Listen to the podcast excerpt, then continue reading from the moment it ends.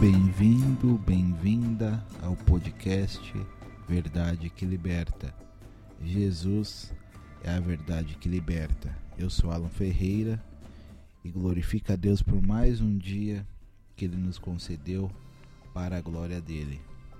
Que esse dia possamos trilhar para a glória do nosso Deus, que através das nossas vidas o nome do nosso Deus seja glorificado e exaltado. Sendo assim, farei uma oração para iniciarmos o estudo de hoje.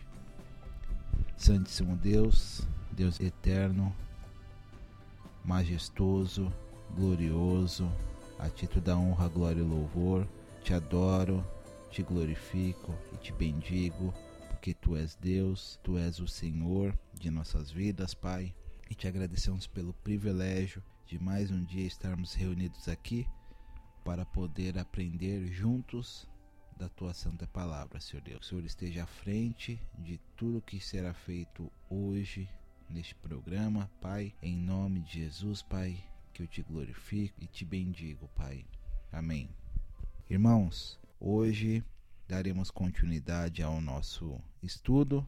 Hoje falaremos sobre o período interbíblico antes de entrar no Novo Testamento. Faremos um pequeno resumo também do Novo Testamento. Então, o período interbíblico começa da seguinte forma: Antes do anúncio da nova aliança, houve um período de 400 anos chamado interbíblico ou intertestamentário, pois os livros da Bíblia não registraram a respeito.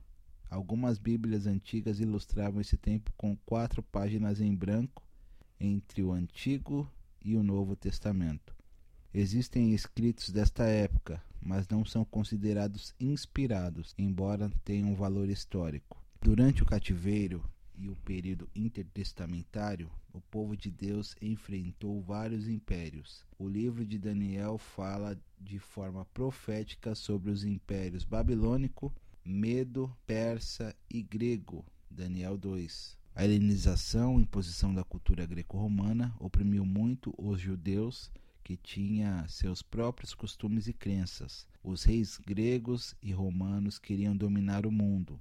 Mas enquanto isso, o cenário mundial era preparado para um grande rei de todos os povos e durante o Império Romano. Jesus se manifestou.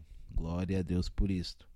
Este período foi um tempo de transição na Palestina, que foi palco de grandes batalhas, começando pela conquista de Alexandre Magno em 330 a.C., colocando os judeus sob a dominação grega, introduzindo a língua e cultura. Após a morte de Alexandre, o Império Grego foi dividido e houve luta entre os Ptolomeus do Egito e os reis da Síria, resultando na sujeição da Judéia, primeiramente ao Egito e depois à Síria. No domínio sírio, durante o reinado de Antíoco Epifânio, que oprimiu severamente os judeus e profanou o templo, gerando a revolta dos Macabeus, quando o sacerdote Matatias e seu filho derrotaram os sírios em uma série de batalhas, conquistando a independência da Judéia em 166 a 63 a.C. O domínio romano sobre a Terra Santa se inicia quando Pompeu conquista Jerusalém em 63 a.C. O povo judeu ficou muito tempo sem o templo, sem realizar o culto e sem fazer sacrifício. Mas um fato importante que aconteceu foi a definição do Cânon, livro do Antigo Testamento, considerado como pronto e traduzido para o grego na famosa versão Septuaginta que foi muito utilizada na composição do Novo Testamento pela igreja primitiva. Na verdade, este foi um tempo de preparação para que o mundo recebesse o Messias. Tudo, desde a economia, os idiomas falados em todo o mundo, até as estradas romanas, oportunizaram para que o evangelho fosse divulgado no mundo antigo. Quando estudamos este período da história, podemos refletir sobre a soberania de Deus em seu plano redentor, preparando tudo para consumar seu propósito redentor para a humanidade. Estas páginas em branco, entre aspas, demonstram que o autor da história ainda está disposto a continuar escrevendo. Novo Testamento.